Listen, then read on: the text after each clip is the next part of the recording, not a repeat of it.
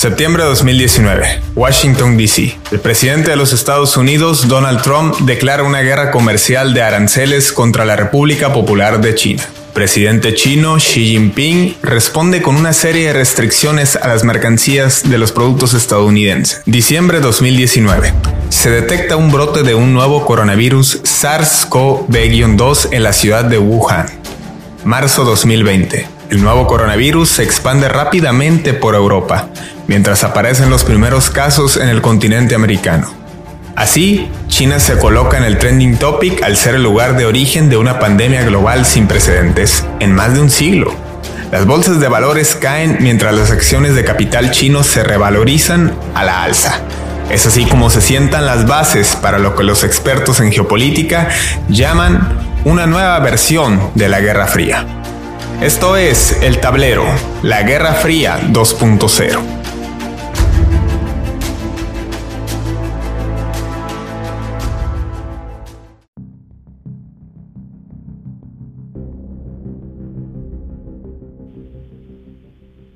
2020, un año de caos, confusiones, pandemia y confrontaciones. Un año que para muchos lo catalogan como uno de los peores en la historia de la humanidad, un año que ha sido terriblemente para diversas familias alrededor del mundo, un año que ha conmocionado a millones de seres humanos en todo el planeta. Y sí, el 2020 se podría resumir con todos los efectos sociales, políticos, económicos y sobre todo de salud que causó la pandemia del coronavirus SARS-CoV-2 proveniente o según todo apunta, se señala y se supone desde la ciudad de Wuhan en China. No obstante, eh, ha habido estudios que señalan que pudiera haberse originado en otra parte, pero lo cierto es que aquí fue el principal brote que se expandió sin precedentes y sin ninguna otra referencia que hemos tenido en tiempos recientes alrededor del mundo, cosa que para los líderes del planeta la mayoría pues, no estaban preparados.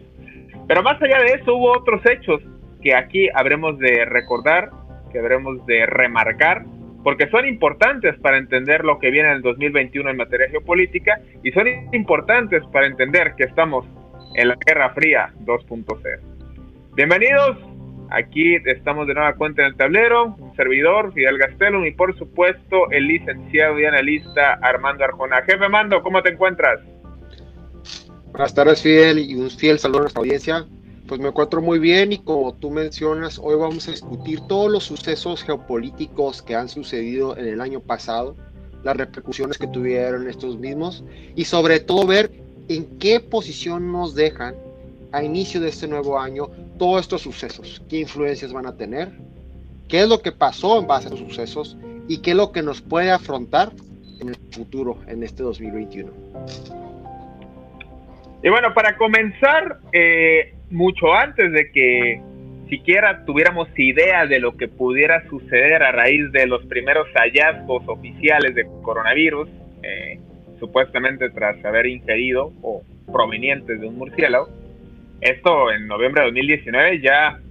pues venía anunciando algo para el 2020, pero en realidad estamos totalmente alejados y bastante despreocupados lo absoluto. Y pues la verdad es que, bueno, mucha gente le conmocionó, por ejemplo, la muerte, el sensible fallecimiento del básquetbol, la estrella de la NBA, el caso de Kobe Bryant. Y al mismo tiempo, a inicios de ese año, pues pasaba que un 3 de enero, mañana se celebra el primer aniversario, y, en Irán pues habrán de hacer alguna, algún acto civil, algún acto de reconocimiento a la muerte del general Qasem Soleimani, un militar de alto rango en, no solo en Irán, sino en la zona de Medio Oriente, vinculado al movimiento de Hezbollah, este, que predican el Islam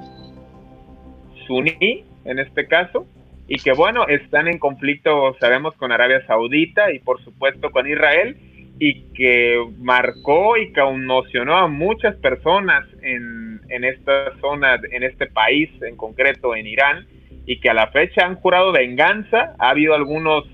anuncios o avisos, por así llamarlo, y bueno, ya más adelante hablaremos de otro suceso que también impactó a Irán, pero de momento, eh, Armando, ¿qué recuerdas de ese suceso? Eh, fiel al estilo este, occidental, pues hubo quienes señalaron que eh, podía ser el inicio de una tercera guerra mundial, me pareció totalmente exagerado y descabellado desde cualquier punto de vista, pero sin duda que impactó tanto de este lado del planeta como en la zona de Medio. Sin duda, la muerte del general Qasem Soleimani fue un parteaguas para la nueva tensión creciente entre Irán y Estados Unidos.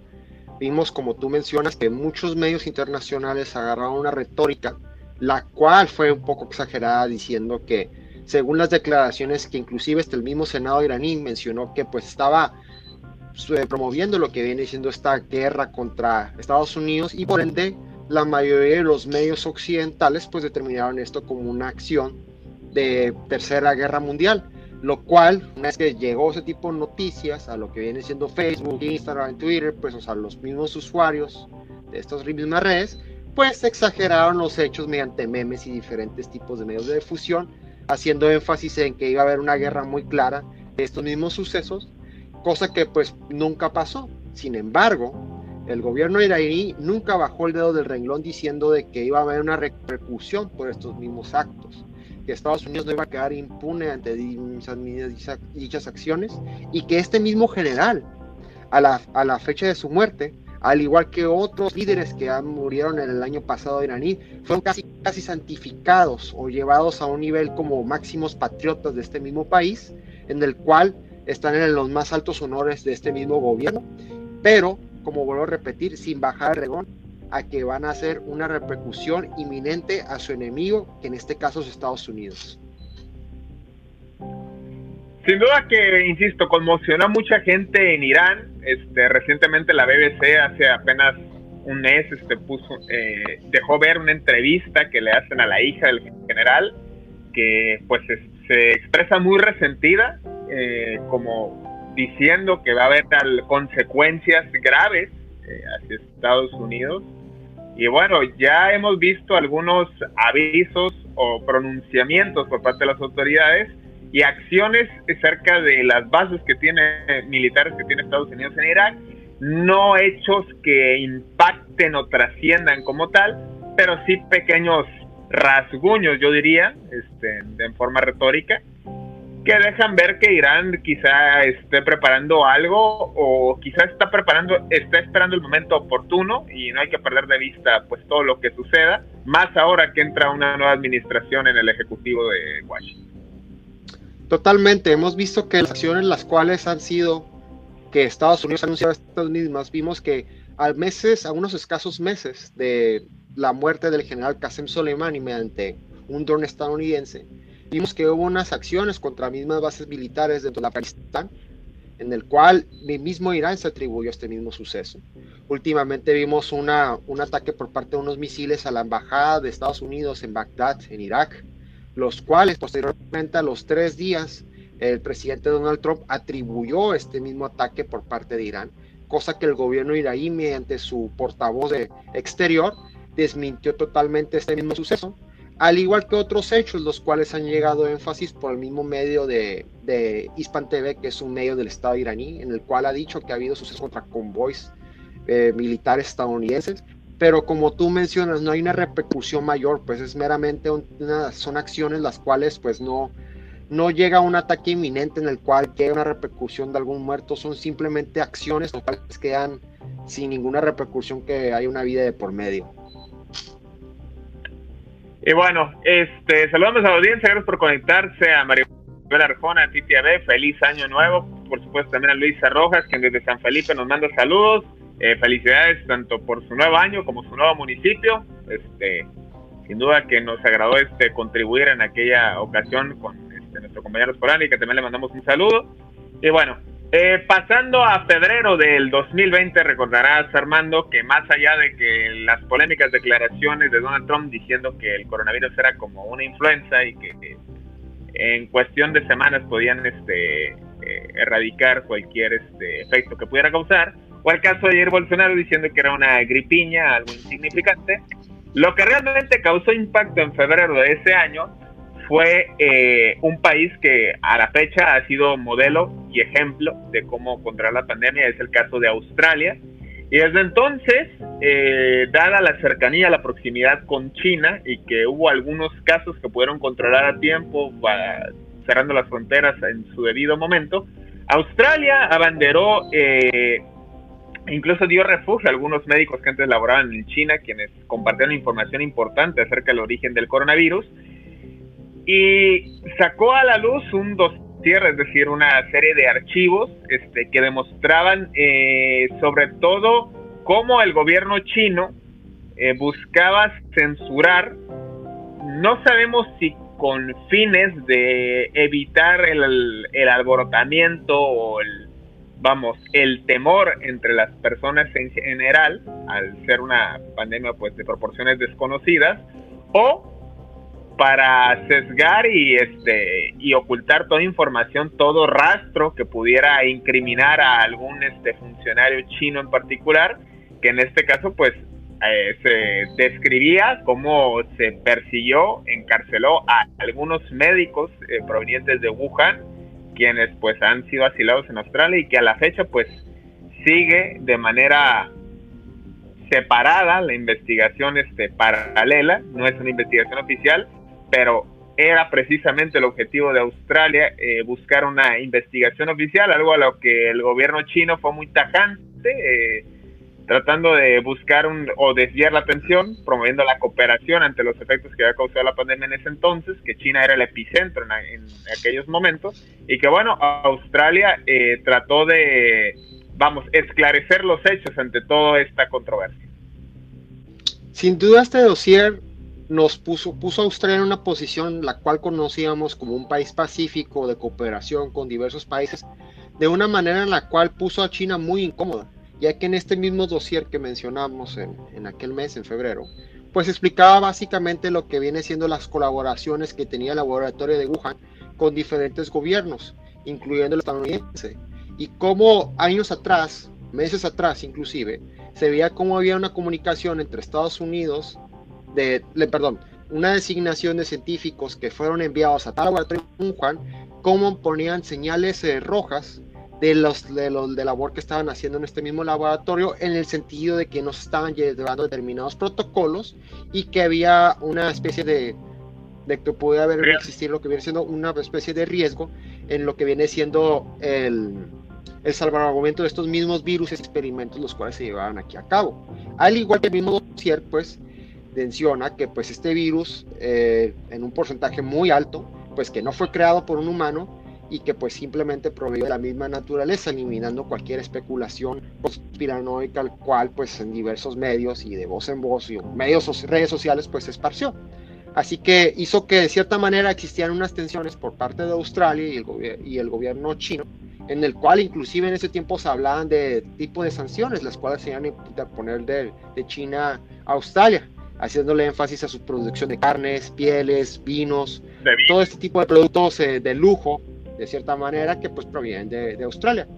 Cosa que pues posteriormente los meses vimos como de cierta manera Australia pues no le volvió a levantar su, este niveles de tensiones, pues llegó a una posición neutra o normal. Sin eliminar las, las, como tú mencionas, las investigaciones independientes de estos mismos sucesos. Sí, que en fin de cuentas muchos de los eh, científicos médicos que exponen ahí pues son de nacionalidad china y actualmente pues están refugiados en Australia por alguna razón. Entonces, pues sin duda que siempre se presta para la explicación y causa mucha controversia esta situación que no ha aclarado el gobierno chino y que pues también eh, conforme fue avanzando la pandemia, eh, vimos toda serie de señalamientos, particularmente uno de ellos, el caso del secretario de Estado estadounidense Mike Pompeo, que fue muy pujante en reclamar y exigir una, una esclaración de hechos e incluso una indemnización por ahí, una clase de demandas este, provenientes de Estados Unidos por, hacia el Partido Comunista Chino, que bueno, dada la poca evidencia que se tenía o pruebas contundentes, pues no trascendieron. Sí, básicamente estas mismas demandas, las cuales fueron impulsadas por diferentes grupos civiles, pues obviamente llegando a un trasfondo que es la última instancia de Estados Unidos, que es la Suprema Corte de Justicia de Estados Unidos, pues no va a proceder. ya que pues existe un mismo lineamiento jurídico que fue emitido en la década de los 50, el cual permite, permite que no haya una exigencia jurídica a otros países, dado que si hubiera llegado de cierta manera a emitir una resolución por parte de la Suprema Corte, que cosa que era algo muy utópico en una perspectiva jurídica internacional, pues Estados Unidos iba a poder, mediante este fallo, poder congelar lo que viene siendo mismos eh, propiedades, cuentas y todo esto en lo que convenga, en lo que vengan los intereses de Estados Unidos en cualquier, en cualquier lugar, ya que pues la mayoría de esas transferencias pues están hechas bajo su mismo moneda, que viene siendo este mismo dólar, y bajo esta resolución o fallo utópico que vuelvo a repetir, pues se puede haber llegado a esa repercusión, cosa que el tiempo nos enseñó que no llegó a estas, mismas demandas civiles. Emitidas por, promovidas por civiles. Ahora, Armando, eh, lo que también fue promovido por civiles pues fue la respuesta no del Partido Comunista Chino, sino de los propios partidos e instituciones gubernamentales de los gobiernos de Europa. Y hago énfasis en esta zona del mundo porque en marzo de ese año fue cuando ya vimos eh, ya se convirtió en pandemia esta epidemia de coronavirus. Ya, lo había anunciado eh, un mes antes eh, la propia Organización Mundial de la Salud, pero no fue sino hasta marzo cuando vimos los efectos, cuando había un caos en España y en Italia particularmente, y poco a poco sigue expandiéndose a Francia, Alemania y otros países de Europa. vimos toda clase de imágenes, de videos que la, verdad que conmocionaron a muchos al ver la manera en que salían las camillas de los hospitales con los cuerpos, eh, la cantidad masiva de personas de la tercera edad que tuvieron que dar su vida para salvar a otros, la escasez de respiradores, de elementos médicos, entre muchas otras cuestiones. Ahí fue en marzo fue cuando realmente fuimos testigos de los efectos o de qué se trataba esta pandemia y ahí poco a poco, eh, como no queriendo la cosa, entre que éramos escépticos a reconocer o a tratar de entender qué era lo que se venía, ya se empezaban a ver los primeros, a dar los primeros casos en, el continente americano, en Estados Unidos, en México, en Brasil, en Argentina, pero hasta el momento era, había mucho escepticismo, no se conocía ciencia cierta cuál podría ser el alcance, eh, recordando palabras del subsecretario de Salud en México, pues se decía que una vez que acabara el invierno en entrando la primavera, pues esto ya iba a, se iba a disipar o iba a inhibirse el riesgo de que se expandiera en México, cosa que pues el tiempo demostró que no fue así. Y bueno, eh, Armando, tú en marzo, al ver la situación que eh, sucedía en España, en Italia, ¿qué, te venía a la mente o qué preveías que pudiera suceder en el continente americano? ¿O más o menos cómo calculaba los alcances que podría tener esta, esta crisis sanitaria. Recuerdo que en los primeros meses del año pasado, cuando pasó todo este tema de la pandemia, que como tú mencionas en febrero, en marzo, pudimos ver ya acciones en las cuales, por ejemplo, el presidente Donald Trump decidió cerrar los vuelos que conectaban de China a Estados Unidos, el cual el ahora presidente electo Joe Biden clasificó al presidente Donald Trump de xenófobo, de racista,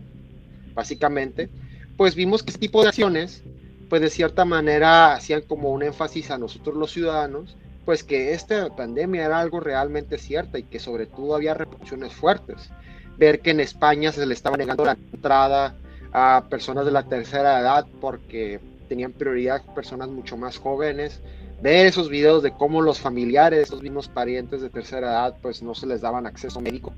era muy desgarrador sin duda cosa que pues vimos que una vez que entrando aquí en México, cuando, cuando se estaba primero diciendo que habían esos casos de riesgo, pues me acuerdo que en diferentes localidades de mercados y eso, pues decía, si viajaste a China hace poco, si fuiste a Europa hace poco, absente, inclusive me acuerdo las primeras declaraciones por parte de las mañaneras del gobierno federal, el cual señalaba que había supuestos casos de coronavirus de gente que proveía de China, los cuales fueron descartados y pues poco a poco en marzo, como tú mencionas, se fueron haciendo los, los mismos, em, los mismos em, primeros casos en diferentes partes de la República. Cosa que pues aquí es cuando se partió el primer confinamiento que tuvimos, pues el cual se prolongó por diferentes meses. Pero sin duda pues nosotros como ciudadanos pues nos,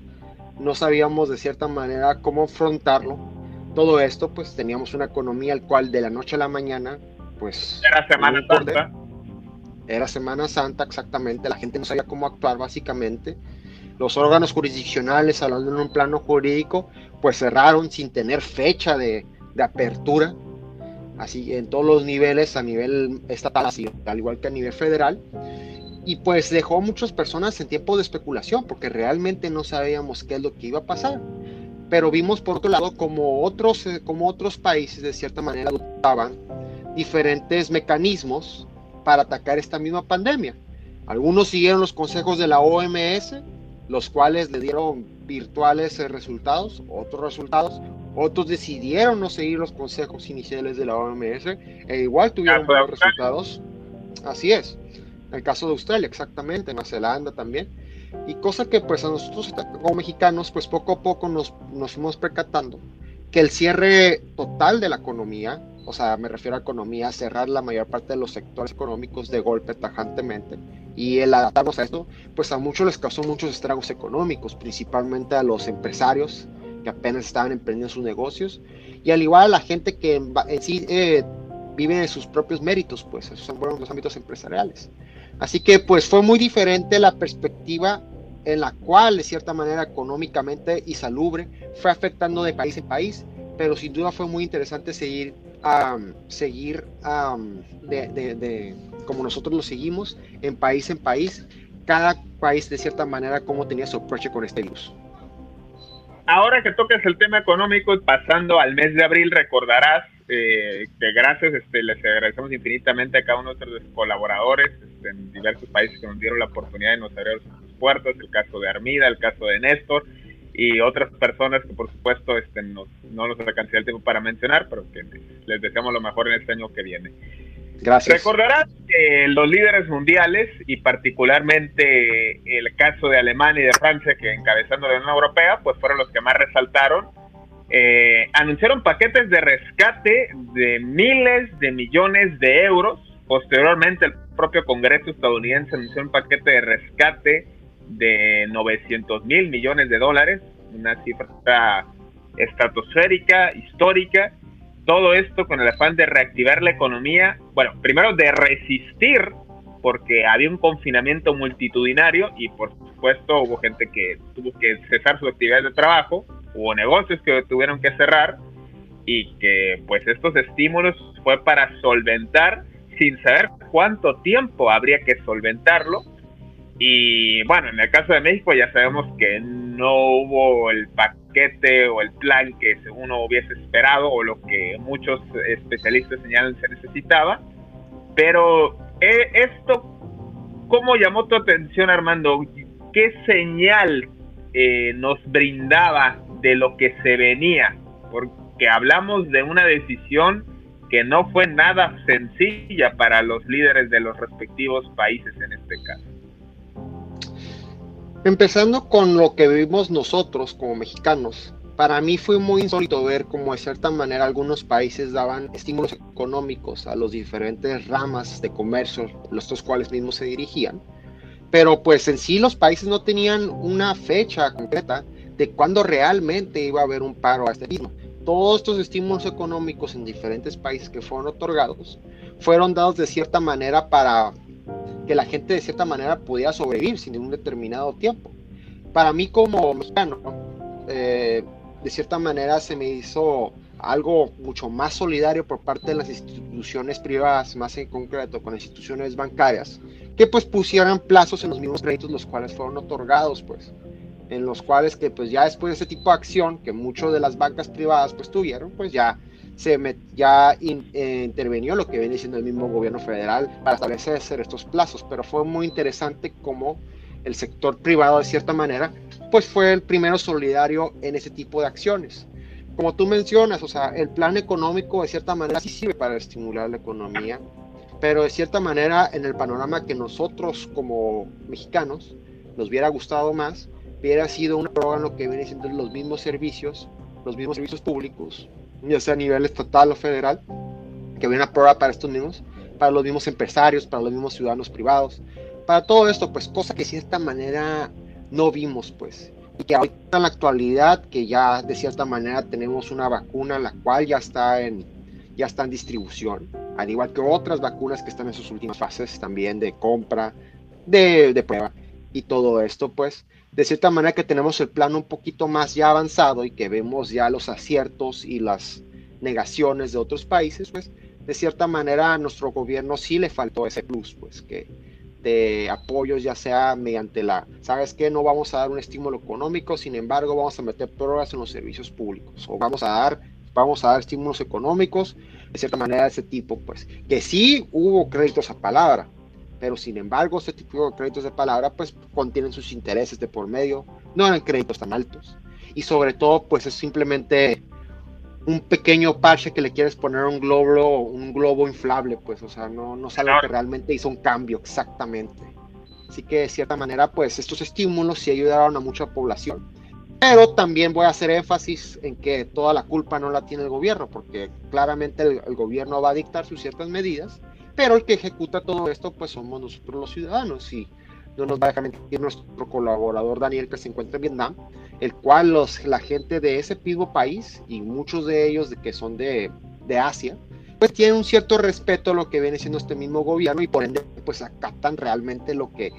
decreta el gobierno y por ende lo tienen que llevar a cabo, pues cosa que pues nosotros mexicanos no contamos con ese, me atrevo a decir, civismo en respeto a las autoridades pues, y por ende de cierta manera eso repercuyó en que pues la, las tasas de, las tasas de, contagios fueran altas. Al igual que el sistema salubre, pues tampoco no fue el óptimo, no una estrategia clara para poder conllevar este mismo. Y como voy a repetir, o sea, el, el, sector privado de cierta manera hizo lo que pudo en reactivar su propia economía. Lo actualmente que los negocios que siguen a flote, pues ponen sus propias medidas de protección, tapete, gel antibacterial, cubreboca siempre, todo esto, pues pero pues de cierta manera no hubo un plus que nos dio nuestro gobierno federal para poder seguir adelante y en, nuestro, en materia económica o salubre. Nunca llegó, nunca, no, no, no, no. Simplemente fue aplazándola, aplazándola, aplazándola, aplazándola. Bueno, eh, ya es una leyenda urbana que quedará para la historia en el colectivo de la memoria mexicana.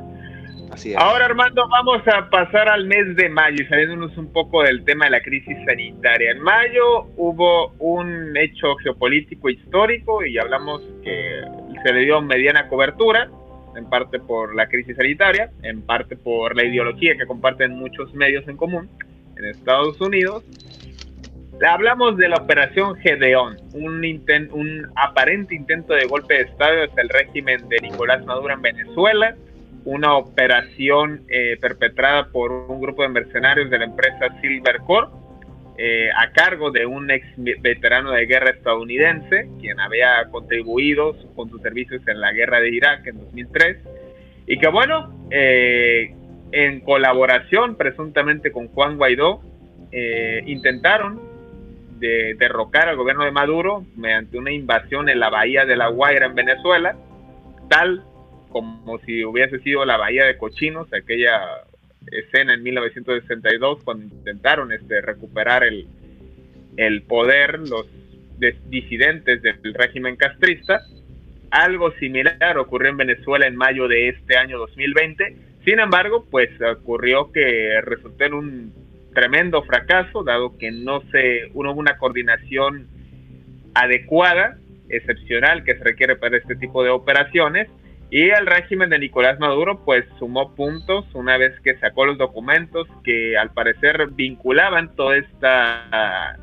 toda esta operación con el gobierno actual de Donald Trump. Recordar que en enero de este, de este año 2020 también se ejecuta una orden de aprehensión formalmente contra Nicolás Maduro por eh, vínculos con el narcotráfico. Y que bueno, quedó ahí enmarcado este hecho que sin duda eh, pues un capítulo más entre toda esta crisis eh, diplomática entre Venezuela y Estados Unidos. Así es, esta misma operación, como lo vimos por el mismo director de Silvercorp, pues fue una misión la cual supuestamente Juan Guaidó, al igual que JJ Ron y otros eh, socios. Ah, perdón, pensé, pensé, que ibas este... pensé, que ibas a decir el director Oliver Stone, disculpa. Oliver Stone y Michael Bay como, como coproductor ejecutivo. no, vimos como de cierta manera, eh, pues Juan Guaidó de cierta manera, había firmado un contrato de, de, más de 200 millones de dólares de este tipo de operación para que se llevara a cabo este ataque, el cual fue hecho por, llevado a cabo por mercenarios estadounidenses, en los cuales pues entrenaron, entrenaron lo que viene siendo mismo Colombia y pues de cierta manera buscaban introducirse a Venezuela mediante estas barcas lancheras que nosotros conocemos como pangas, pero vimos que esta operación fue una total, un total desastre, ya que pues al momento de entrar a la costa venezolana, pues los pescadores tenían una excelente colaboración con la misma marina venezolana, la cual le dieron, como se dice vulgarmente, el pitazo, hubo una confrontación uno de estos barcos se quedó sin gasolina porque ni siquiera tenían recursos para poder, ni siquiera tenían recursos necesarios para poder llevar a cabo ese tipo de operación. Los agentes, es que bueno, no, y no tenían gasolina, creo. ya sé, ¿no? De, no, y, y, de cierta manera todos estos, iba a decir oficiales, pero no son oficiales, estos, mercenarios, por por decirlo pues tampoco no llevaban una operación de depuración, o sea, hábilmente entraron con sus carteras, con su licencia de conducir, su licencia de veteranos, su licencia de que trabajan en Silver Corp, básicamente tenían así su tarjeta de Social Security de Estados Unidos. Exactamente, o sea, básicamente no. Fue una operación la cual fue hecha totalmente con los pies, me atrevo a decir. El cual, pues sí resultó una confrontación, la cual hubo muchos detenidos de por medios norteamericanos mercenarios y que pues simplemente no llegó a nada. Y de cierta manera, una vez viendo cómo sucedieron estos mismos hechos, me atrevo a decir que de cierta manera dudo mucho que haya habido una intervención americana, o sea, que de cierta manera el gobierno estadounidense hubiera impulsado este tipo de acciones, porque la misma falta de recursos lo dice, y en otro tipo de operaciones, las cuales ha llevado históricamente Estados Unidos de, esta índole, para no mencionar de operaciones de inteligencia o, de este tipo, pues, vemos que pues, los recursos los cuales son otorgados para este tipo de operaciones son mucho más... Eh, tiene más liquidez en los mismos recursos, pues. Y de cierta manera no está llevado a cabo el protocolo que ellos mismos establecen. Así que de cierta manera dudo mucho que realmente había una intervención directa por parte del gobierno estadounidense. Pero sin embargo no exime que estos mercenarios eran americanos y que de cierta manera sí hubo alguien que los mandó. Ah, y también mencionar que ni siquiera el pago inicial de un millón de dólares se llevó a cabo por parte de Juan Guaidó para que se haga la operación. Que el líder de Silvercorp, el dueño de Silvercorp, decidió llevar a cabo esta operación por el puro bien común, por así decirlo, de la mismo pueblo venezolano y ni aún así se pudo sustentar este mismo, esta operación siendo exitosa, no pudo llegar a ser exitosa. Un hecho que, insisto, eh, pues fue un capítulo para guardarse, eh, que enalteció un poquito eh, el discurso antiimperialista del jefe este, Nicolás Maduro, que bueno, eh, lo cierto es que era una situación que poco se esperaba y que de las que poco se esperaba ante las condiciones en las que fue ejecutada. Bueno, pasando al mes de junio, Armando, ahora sí en concreto, recapitulamos el, pues esta demanda, esta propuesta que lanzó el secretario de Estado Mike Pompeo al Congreso estadounidense para llevar a cabo eh, mediante a través de la Suprema Corte pues una demanda formal hacia el Partido Comunista Chino esto acusando de utilizar el coronavirus como un arma biológica que bueno en diversas ocasiones hemos comentado de las lagunas legales que tiene este tipo de acusación y que dada su naturaleza pues no procedió pero sin duda que causó mucha tensión en las relaciones diplomáticas entre China y Estados Unidos sin duda el approach que tuvo el presidente Donald Trump respecto a esta misma pandemia fue de cierta manera exhibiendo siempre la culpa al gobierno chino. Siempre se estableció que China tuvo la culpa, haciéndolo llamar ni siquiera coronavirus, sino China virus, así como mucho, mucho odio racial hacia los mismos chinos en los primeros meses de esta pandemia, pues se pudo observar. Y de cierta manera, pues yo creo que este tipo de acciones, el cual tuvo el secretario de Estado Mike Pompeo, fueron simplemente para enaltecer lo que viene siendo la misma la guerra comercial que ya se encontraba China y Estados Unidos, pues de cierta manera fue una forma de poder hacer más énfasis al público estadounidense, en mi perspectiva, para que creara ese tipo de división entre lo que viene siendo la relación china y estadounidense, pues, lo cual este tipo de acciones pues llevó a cabo diferentes tipos de acciones que el tiempo ya nos dijo, pues el retiro de visas de varios miembros prominentes del Partido Comunista Chino, sanciones contra los mismos productos chinos al momento de llegar a Estados Unidos, y China de cierta manera agarró la misma postura con varios eh,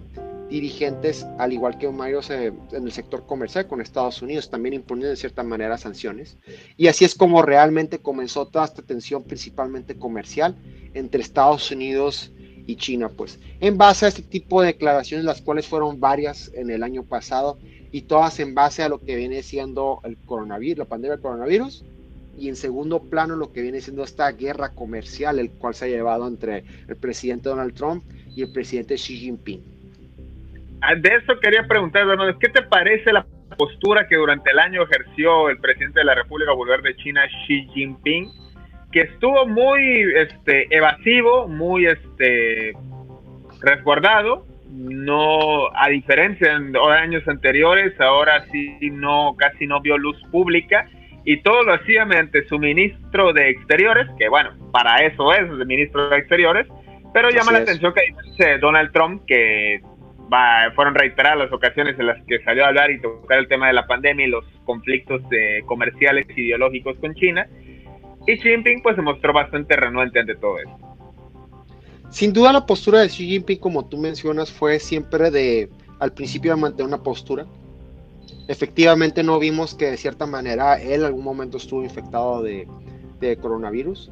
pero de cierta manera, pues los esfuerzos los cuales fueron su gobierno para detener la expansión de este virus, pues debemos de mencionar que fueron impecables. O sea, lo que viene siendo el mismo rastreo del contagios, la construcción de estos hospitales, el cual tomó escasos algunos días de construcción, la llevaba a cabo de cómo la implementación de esta aplicación, la cual cada ciudadano chino tiene para pagar, comunicarse, también fuera una misma aplicación para poder decir a dónde van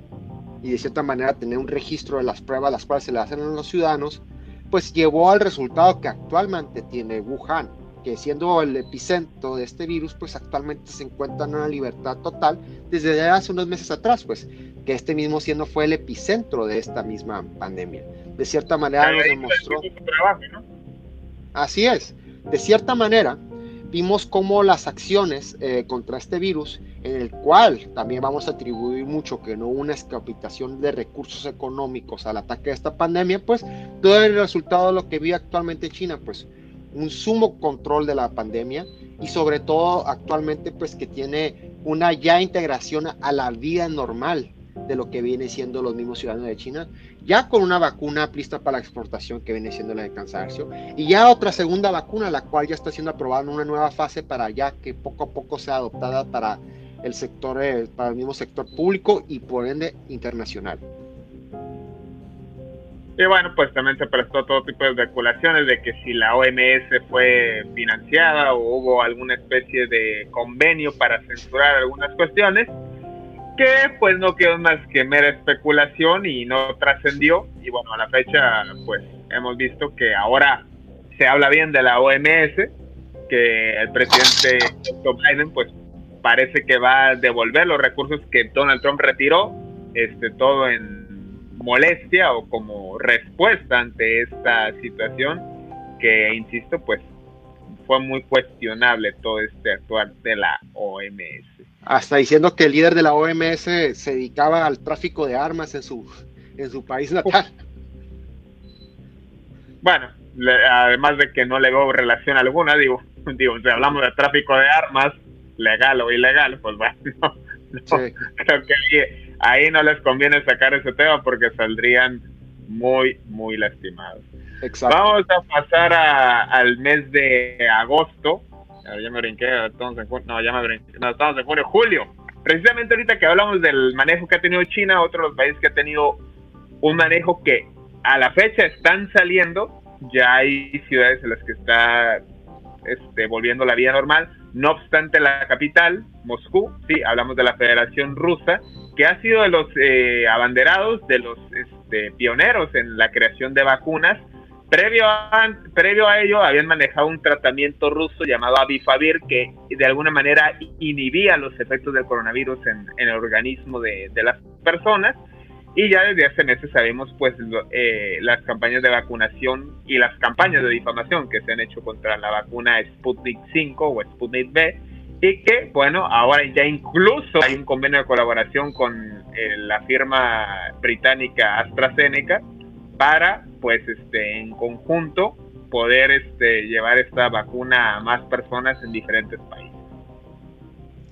Así es, vimos como de cierta manera Rusia había tenido una ventaja en lo que viene siendo la investigación de estas vacunas, porque haciendo énfasis a todos los recursos que la parte de la antigua ya extinta ya Unión Soviética, pues tenían base a este tipo de, investigaciones, que era básicamente la principal, pues la misma creación de armas químicas, pues. Por ende, pues de cierta manera ya tenían varias investigaciones abiertas contra diferentes tipos de virus, en los cuales pedía una cierta ventaja a lo que viene siendo la investigación de este mismo virus y por ende sacar la vacuna Sputnik 5 primero que antes, pues de cierta manera pues vimos muchas tensiones, las cuales pues que, bueno, muchos, no tensiones, sino más bien mucha especulación de por medio, que inclusive cuando colaboramos con nuestro compañero que se encuentra en Moscú, Rusia, pues mucha de la desinformación la cual nos llegó aquí. Saludos. El cual, el, el, cual que de cierta manera, pues inclusive escuchamos aquí en medios que iban a soltar leones del zoológico, que iba a haber cinco años de cárcel para los mismos ciudadanos de, de Rusia, pero pues ya, ya nos fue explicando, nos fue explicando que pues de cierta manera sí una ascensión privativa de la libertad si tú salías positivo y de cierta manera salías afuera y contagiadas a otras personas. Así que pues de cierta manera vimos que Rusia tenía una delantera gracias a sus investigaciones virológicas, las cuales ya tenía desde el pasado, simplemente fueron algunas modificaciones las cuales se llevaron a cabo, y pues de cierta manera pues con las sanciones las cuales fueron implicadas, por parte de este mismo gobierno con los mismos ciudadanos para mantener un control social en el esparcimiento de este mismo virus. Totalmente. Y bueno, el Sputnik 5 pues está en competencia ahorita con la vacuna de Pfizer y con la vacuna de AstraZeneca. Poco a poco ahí vemos cómo va habiendo una, pues ahora una especie de, podemos decir que es digamos, una vertiente de todo este conflicto ideológico de Segunda Guerra Fría. Ahora parece que hay como patrocinadores de cuál vacuna es mejor o cuál es más riesgosa o cuál tiene más efectividad. Pero bueno, lo importante es que lleguen a la mayor cantidad de gente posible, sea de un laboratorio, de un país o de otro, para pues evitar que esta pandemia siga cobrando vida. Totalmente. Totalmente. Aquí lo que... No, pues totalmente, y pues haciendo énfasis a esta guerra de vacunas, como ya se denomina por las diferentes marcas y diferentes países que promueven estas mismas agendas de vacunas. Pues, los medios también. Pues aquí lo importante es de que pues nuestros gobiernos sigan congestionando, congestionando, gestionando las mismas vacunas para que los mismos ciudadanos pues tengan obtener sin importar la marca, sin importar el país de, en el cual provengan y sobre todo sin importar la farmacéutica el cual está promoviendo esta vacuna. Aquí lo importante es encontrar un... está el equipo editorial de la BBC. totalmente, totalmente. Ya hayan hablado mucho de las vacunas que no son de su país, de la BBC, ¿no? Ya Exactamente. si se le creo, le convence lo que señalan al respecto. Muy bien, ahora hablando del mes de agosto. ¿Qué pasó en agosto? Bueno, ya hablamos de la crisis que hay en Venezuela y de las tensiones con Estados Unidos, pero hay un actor que no esperábamos y como ya venimos comentando en distintas ocasiones, sabemos que en, Venezuela hay presencia militar y hay equipo militar ruso y pues también hay profundos lazos con China, que ha sido de sus principales compradores de petróleo. Pero hay un actor que no esperábamos y se trata de Irán. Y es que Irán ha sido de los eh, compradores también de petróleo y que le ha refinado y devuelto gasolina quien ha actuado presencialmente en territorio ya venezolano. Hay tiendas y todo tipo de supermercados y establecimientos de procedencia y con productos iraníes. Y que bueno, ahora Irán, pues en estas fechas eh, ocurrió una serie de avistamientos en las costas venezolanas en las que Estados Unidos estuvo muy pendiente e incluso tuvo obligó a un barco iraní a retroceder y regresar a territorio iraní luego de llevar este, presuntamente gasolina al suelo venezolano. Y aunado a ello, pues también ocurrió la detención de Alex Saab, quien este, se señala presuntamente ahorita está detenido en el Cabo Verde, un país de África, luego de que de Irán tuviera que hacer escala, sí, por gasolina, pues vaya que sí ha sido factor en, los fallos de distintas operaciones. Y al intentar despechar combustible fue detenido en Cabo Verde con destino a Venezuela. Y este personaje llama la atención porque había hecho todo tipo de transferencias millonarias eh, por parte de fondos obtenidos para programas o recursos públicos eh, del régimen venezolano y se encargaba de comprar granos y toda clase de insumos desde Irán y llevarlos a Venezuela, posteriormente acomodar el dinero en distintos paraísos fiscales y por supuesto hacer las transacciones correspondientes a Irán. Armando, ¿qué te parece toda esta serie de controversia que se generó primero con los avistamientos de barcos iraníes y posteriormente con la detención de un personaje que todavía da bastante de qué hablar en este año. Sin duda, los primeros tres buques iraníes, los cuales fueron enviados a Venezuela, de cierta manera causó mucha atención hasta a Estados Unidos, ya que pues de cierta manera no se esperaba esta movida por parte de Irán en apoyo a Venezuela, que de cierta manera fue como que el punto en el año pasado, el cual dio al parteaguas para tener una relación mucho más formal entre Venezuela e Irán los cuales pues aquí pusieron en práctica, como el mismo Nicolás Maduro mencionó en diversas eh, entrevistas y diferentes eh, anunciados de, su gobierno, que pues iba a poner en práctica lo que viene siendo sus, sus sistemas antimistilísticos, los cuales pues obviamente provienen de China y de Rusia. También vamos a hacer énfasis en que pues hubo también buques provenientes de China los cuales utilizaban banderas tailandesas para poder cruzar lo que viene siendo este mismo mar y poder llegar a Venezuela, pero eran buques meramente chinos. Mándame. Mira que astutos aplicando la de Pancho Villa, ¿no? Totalmente, aprendiendo de nosotros los mexicanos, supongo. Pero sí vimos de cierta manera cómo, pues Irán de cierta manera apoyó a Venezuela en este tipo de acciones y como de cierta manera ha sido apertura a que pues de a que pues se creara lo que viene siendo la introducción de estos nuevos supermercados, estos supermercados iraníes ya que se encuentran en suelo venezolano y sobre todo pues hablando en concreto lo que hizo este abogado colombiano de origen libanés pues Alex Saab que básicamente se dedicaba a lo que viene siendo lo que tú dices pues el gestionar compras el cual es pues va dirigido a la a los sectores más vulnerables de Venezuela pues comprando productos alimenticios los cuales estaban en situación ya precarias, sí, de lo peor, obviamente sobrevalorados y pues de cierta manera pues él se llevaba su, su porcentaje. Dado que pues este, este orden de presión eh, dado por la Interpol pues eh, emitida por Estados Unidos pues se tuvo una argumentación jurídica ya que pues estas mismas cuentas estaban vinculadas a, a cuentas las cuales se encontraban en Estados Unidos dando a Estados Unidos autonomía de que ese crimen fue suscitado en, en, en suelo estadounidense ya que pues con ese mismo supuesto pues la Interpol pues pudo hacer su misma orden de presión en lo que viene siendo esta isla que se encuentra en África. Y pues por ende hemos visto cómo tensiones por parte por ejemplo con Rusia pues decidió también de cierta manera poner su cuchara pues en evitar lo que viene siendo esta misma extradición. Y pues como unas semanas anteriores hemos observado que ya vemos un buque destructor por parte de Estados Unidos en costas de Cabo Verde, pues que de cierta manera anuncian que pues para evitar cualquier tipo de fuga, cualquier tipo de, acción el cual ponga a Alex App, el cual eh, salga de manos de la Interpol y pues sea y se le evite lo que viene siendo la sanción de sus mismos de sus mismas acciones eh, las cuales fueron en contra de todo el derecho internacional, el cual ya abordamos en nuestros segmentos pasados. Y que al si tienen alguna duda de la importancia que tenía este personaje, el propio Nicolás Maduro mandó una solicitud para poder visitarlo hasta Cabo Verde. Sin duda, este personaje ha de tener mucha información del régimen, porque ya vimos que Nicolás Maduro, como tú mencionas, mencionó que quería visitarlo, o de cierta manera fue como un mensaje para decir que él está detrás de él. Para que no vayan a vulnerar sus derechos humanos, ¿no? Ah. muy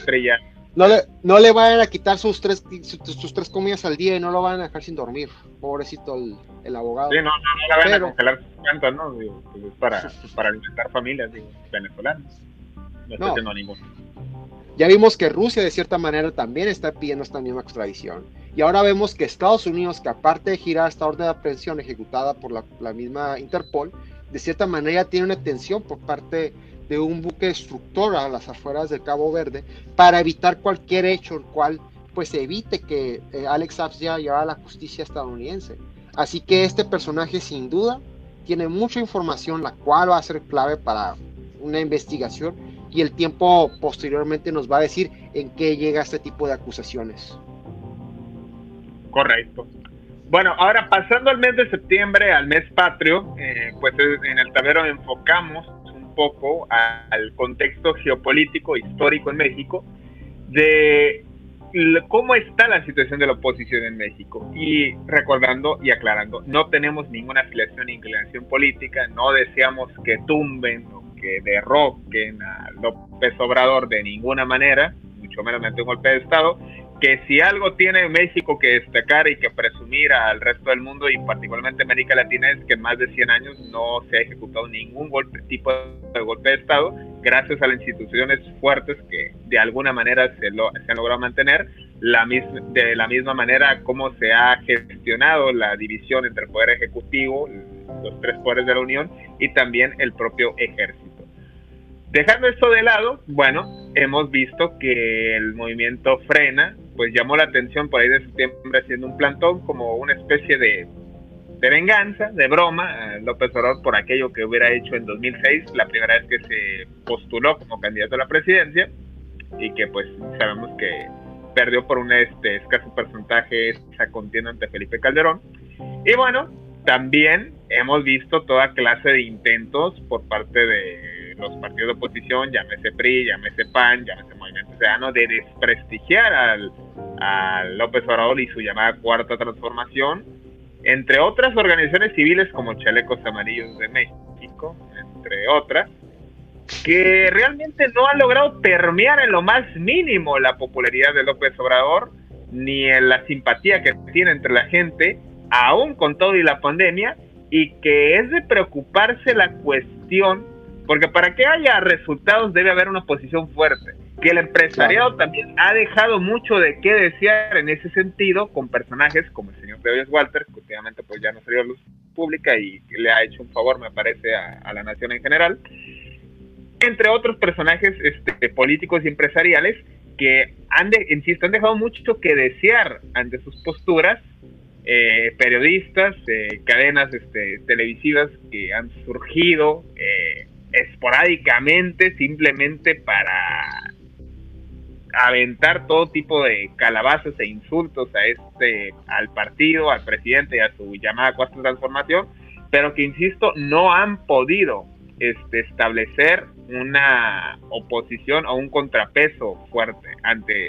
pues el gobierno actual. Sin duda, ya después de la desde que López Obrador entró en sus facultades como presidente, como tú mencionas, no hemos visto una posición realmente fuerte. Y yo me atrevo a decir que esta misma posición no ha surgido porque la mayoría de los que se llaman opositores, pues no tienen argumentos sólidos. Básicamente son gente que está enojada por cualquier aspecto, el cual lo más buscan culpables y simplemente buscan un culpable para poder señalar el dedo sin buscar o escarbar un poco más a fondo qué es lo que realmente está buscando la problemática o sin ni siquiera saber qué tipo de acción está eh, tomando López Obrador o por qué está tomando este tipo de acciones López Obrador. Me atrevo a decir que cualquier persona al cual, la mayoría de las personas las cuales critican a López Obrador, ni siquiera, si les preguntas cuál es la ideología política de López Obrador, no te la van a saber decir. No, van a, no te van a saber decir ni siquiera cómo funciona la economía internacional, en que viene siendo el mismo petróleo. Para mí eso es lo más para mí es, lo, más, absurdo y lo más. Es que es lo más. En serio me da tristeza y voy a entrar en un plano, en una perspectiva muy personal. Me da mucha tristeza ese tipo de argumentos porque vivimos en una época en la cual toda la información del mundo lo tenemos en nuestro teléfono y que usen ese tipo de argumentos tan ignorantes. Banales. Es algo total, banales, totalmente, se me hace totalmente inaceptable, la verdad. O sea, como tú mencionas, cada democracia de, por saludable debe tener una cierta oposición, pero ese tipo de oposición con argumentos tan baratos, tan nefastos, incongruentes, pues dejan mucho que desear. O sea, lo que viene siendo este movimiento frena, pues de cierta manera, su dirigente, el señor Lozano, pues, ajá, es una persona, no es una persona. querían poner el plantón y no duraron ni la semana, caray. O sea, de cierta manera esta persona no es una persona tonta, pues, no, no es una persona sin estudios, es una persona que estudió en extranjero, o sea, ha tenido puestos importantes en lo que dicen las cadenas Oxos. De cierta manera es un alguien que no tiene, que no, a lo que voy es no es una persona loca, como mucha gente lo plantea, pues. Pero sus acciones, pues, de que llega al plantón y a las 24 horas irse, de tener las casas de campaña en el Zócalo y que unas estaban volando porque ni siquiera había gente, que la gente ni siquiera duraba más de 48 horas ahí, o sea, ahí te das cuenta que la fuerte, que el compromiso que tenía este tipo de plantón, pues de cierta manera no tenían, no tenían muy arraigado. Y esa es la posición más fuerte que hemos visto en los últimos meses. Esa es la posición más fuerte. No me quiero meter a otra, a otras oposiciones en las cuales una empieza que empieza con tumba, que no quiero decir el nombre porque creo que ni siquiera se ve, se digna de mencionar en nuestro programa, la verdad, en el cual es el otro lado de la ignorancia, me atrevo a decir ignorancia,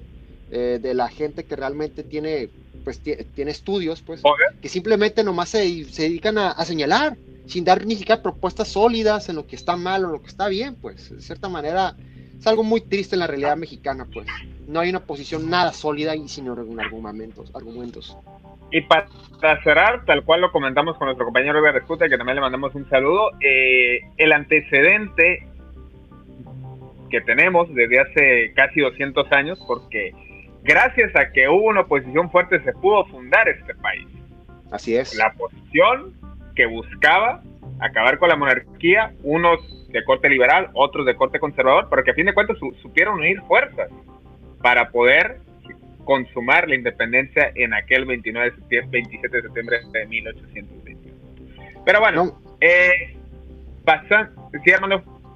Nomás para hacer énfasis y cerrar ese tema y tomando en cuenta lo que dice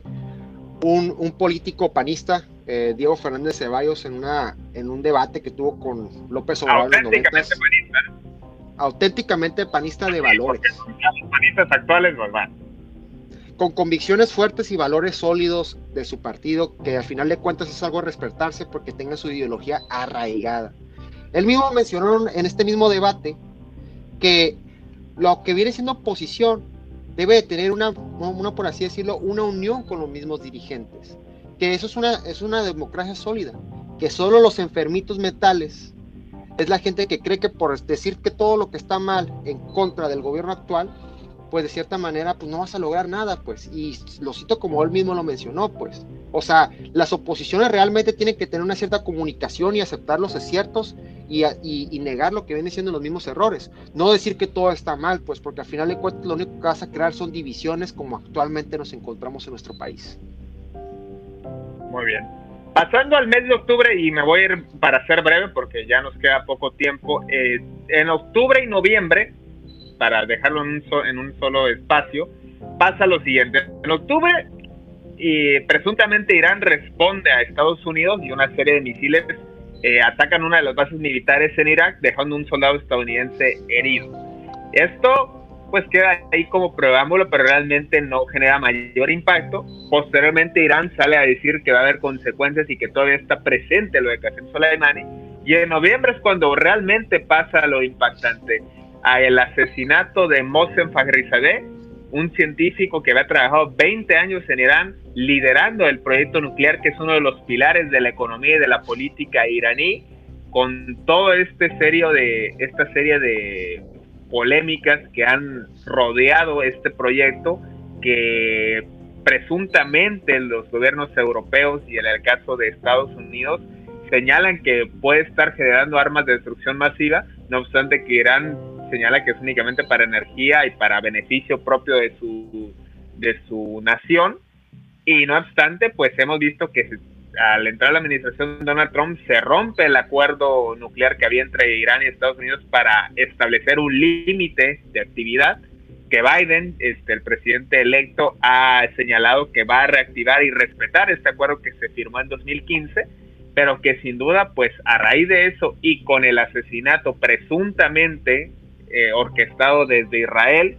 así lo indica el tipo de arma y los cuatro implicados en este asesinato, pues deja más profunda la herida que hay ante los iraníes. Y como las mismas investigaciones que ha planteado el gobierno iraní en base a la muerte de este científico, se menciona que las declaraciones que ha dado fue que el instrumento, el cual fue controlado mediante una, una ah, ametralladora automatizada, compartía elementos que eran provenientes de Israel. Así que básicamente lo que está haciendo el gobierno iraní es declarando que Israel fue el responsable de estos mismos sucesos. También había especulación, y digo especulación porque no ha sido probado, que días anteriores a este mismo, pues, se había reunido lo que viene siendo el primer, el primer ministro de Israel, Benjamín Netanyahu, con el príncipe heredero, del trono, eh, Mohamed, eh, bin Salman, de Arabia Saudita, en los cuales pues se reúnen y días posteriores a esta reunión pasa este mismo suceso, pues abriendo campo de especulación. Presente el secretario de Estado estadounidense, Y el secretario de Estado estadounidense Mike Pompeo, el cual después de gestionar lo que viene siendo los acuerdos de Abraham, pues que es básicamente formalizar las relaciones de diferentes países del Medio Oriente con Israel, que cosa que el Reino de Arabia Saudita todavía no ha firmado este, este dicho acuerdo de Abraham, pues de cierta manera eh, hizo que el gobierno iraní señalara como lo que viene siendo ese tipo de acción por parte de Israel, una operación llevada conjuntamente con lo que viene siendo sus agencias de inteligencia, que viene siendo el Mossad, dado que pues es lo que establece el gobierno iraní y pues hizo que otra vez este mismo científico fuera elevado a un nivel de mártir, al igual que el general Qasem Soleimani, en el cual pues se pudo filtrar algunas fotos de lo sucedido en, su asesinato, el cual ya iba en su carro blindado en una carretera, es interceptado, sale de su vehículo y ahí fue cuando fue abatido y pues a momentos de llegar al, llegando al hospital, la cercanía, pues ahí es cuando pierde la vida este mismo científico. Pero pues en sí los hechos no fueron muy claros de cómo se llevó a cabo esto, porque dicen que también hubo guardaespaldas y pues no hubo testigos oculares, no, es lo que estos mismos hechos dan mucho campo de especulación en sí, pues, a, todo ese tipo de acciones, pues, vaya. Totalmente, pero bueno, eh, sin duda que, insistimos, va a quedar como un presente que marca muy fuerte este año 2020 y que dará pauta al 2021 por toda esta serie de controversias entre Irán y hacia Estados Unidos e Israel y que habíamos perdido de vista un suceso que tiene que ver también con esta serie de tensiones y es la explosión que ocurrió en Líbano, en, el puerto y capital de Beirut, que bueno, no hay hechos concretos que nos lleven a, a poder establecer a raíz de qué fue, pero pues sin duda que dada la importancia que tiene Líbano en el, en el en materia geopolítica, en el mapa, en el tablero, vamos, eh, para todo tipo de especulaciones de un ataque perpetrado, presuntamente también, ya sea desde Arabia Saudita, que ahorita están en un conflicto con Yemen este, muy severo, y que bueno, hemos comentado que toda esta serie de conflictos en diversas zonas del Medio Oriente se prestan para pensar que haya una nueva primavera árabe, conflicto que ocurrió hace más de una década, que todavía se sienten sus efectos, y que bueno, pues todo parece ser que estamos en la antesala de un conflicto de proporciones mayores en Medio Oriente con la participación de Estados Unidos o no. Pero ahí están los hechos. Sin duda los sucesos que pasó en Beirut, en el Líbano, pues en sí no había una aclaración concreta de qué es lo que sucedió realmente en, este mismo puerto de, de Líbano. Sin duda pues abre muchos campos de especulación lo cual hasta la fecha no nos ha dado una explicación de lo que realmente causó esta misma explosión, la cual fue muy lamentable, fue un hecho totalmente horrible para los mismos ciudadanos del Líbano, ya que muchos perdieron su vida y pues su vida cambió totalmente. Si de por sí era un país ya devastado como, como todos, pues por la pandemia del COVID-19, vimos como de cierta manera esta explosión les cambió la vida totalmente a toda esta gente y pues fue también se podría se le podría atribuir a crear un poco más de tensiones las cuales se encuentran actualmente en el Medio Oriente y los países los cuales forman parte de este mismo. Recordando que el Líbano es el país de más miembros activos del movimiento militar Hezbollah, al que pertenecía precisamente Qasem Soleimani. Sí, totalmente. Qasem Soleimani, el general Qasem Soleimani, de cierta manera, tenía mucha influencia en varias cédulas, las cuales pues, lideraban su misma ideología del Islam muchos incluyendo las que son esta misma de que se encuentran dentro del Líbano, que viene siendo de Hezbollah,